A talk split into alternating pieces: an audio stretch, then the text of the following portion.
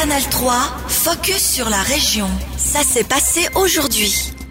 Bonsoir à toutes et à tous. Une révolution dans le paysage médiatique de la région.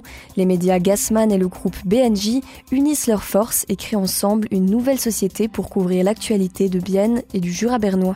Trois titres se retrouvent dans cet accord le journal du Jura pour la presse écrite, ajour.ch pour la plateforme online et une radio unique issue de la fusion entre RJB et Canal 3 qui conservera le nom de RJB.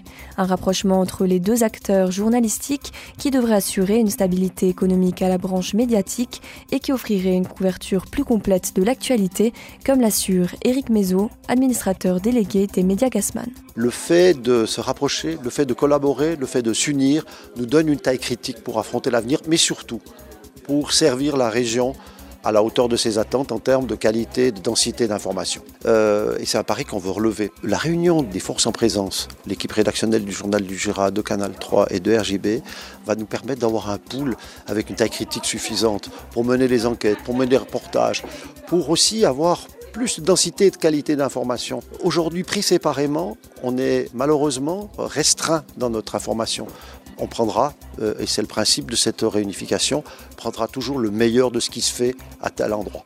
RJB et Canal 3 vont fusionner dans les prochains mois et partageront bientôt le même programme. Autre changement majeur, le site internet de RJB, qui offrait une information gratuite, disparaîtra. Il sera redirigé vers ajour.ch, une plateforme payante, un risque assumé selon Pierre Stollet, président du groupe BNJ. Il faut admettre que l'échec peut être possible. Mais on va tout faire pour euh, réussir ce pari. Mais euh, ça reste un pari. Donc, euh, il faut mettre en place un certain nombre de choses. Il faut informer la population. Il faut expliquer pourquoi ce genre de situation. Puis évidemment que si ça marche, ben, on pourra en tirer des conclusions.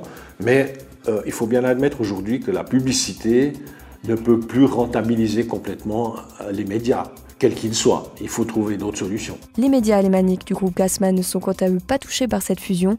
La fréquence alémanique de Canal 3 continuera d'émettre ses propres émissions. Attirer le jeune public dans les théâtres, un défi pour les institutions, notamment à Bienne. Et après deux ans de pandémie, les théâtres de la cité célandaise sont confrontés à une difficulté supplémentaire. La ville est privée de budget depuis le début de l'année. Les écoles ne peuvent donc s'inscrire à aucune représentation scolaire si le contrat n'a pas été signé l'année dernière déjà.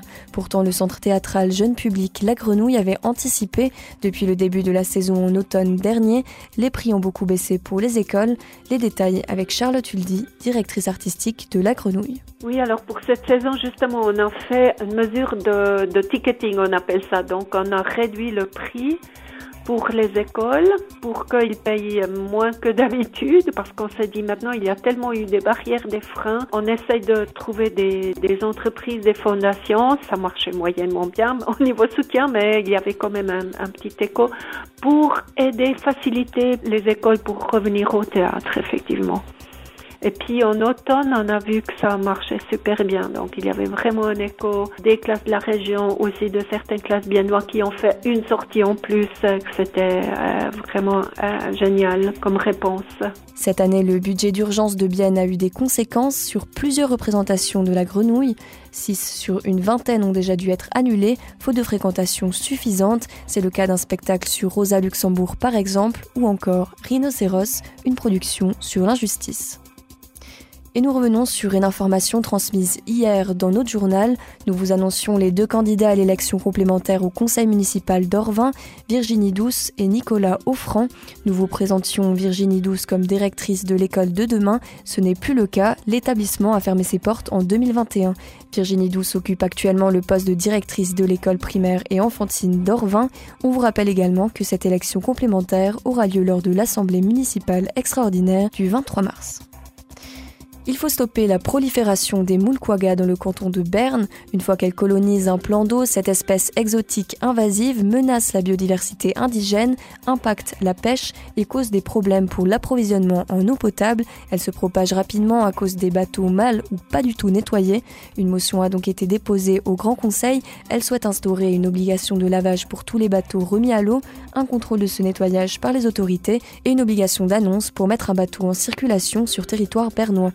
Le conseil exécutif bernois soutient cette proposition, une décision qui ravit le co-signataire de cette intervention parlementaire. Le député vert Christophe Groupe explique l'impact de ces mesures sur les propriétaires de bateaux. Quand on veut euh, mettre dans l'eau euh, un bateau, il y a toujours des systèmes, euh, soit il y a une crue ou alors il y a aussi ces rampes en béton et si on veut mettre un bateau là, il faut de toute façon toujours s'annoncer. Donc à ce niveau, pas beaucoup plus grand effort faut juste contrôler que ça soit euh, fait de manière euh, très euh, conséquente.